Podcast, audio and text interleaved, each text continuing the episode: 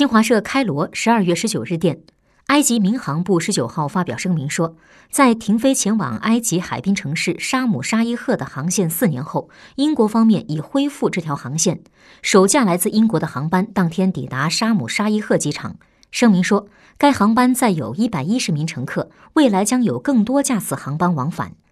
埃及民航部长尤尼斯马斯里当天发表声明说，埃及所有机场均采用国际安全标准和措施。努力改善对旅客的服务。民航业是埃及国民经济重要部门之一，民航部将继续与其他部门合作，促使出入境客流量提升。沙姆沙伊赫是埃及红海海滨旅游度假胜地。二零一五年十月，俄罗斯科加雷姆航空公司一架从沙姆沙伊赫飞往俄罗斯圣彼得堡的客机起飞不久后发生爆炸，坠毁在埃及西奈半岛，机上二百二十四人全部罹难。极端组织伊斯兰国事后宣称实施了这次袭击。空难发生后，英国等国停飞了前往沙姆沙伊赫的航线。今年十月二十二日，英国驻埃及大使馆发表声明说，英国政府决定取消对飞往沙姆沙伊赫航班的限制，将在安全局势允许的情况下恢复往返沙姆沙伊赫的航线。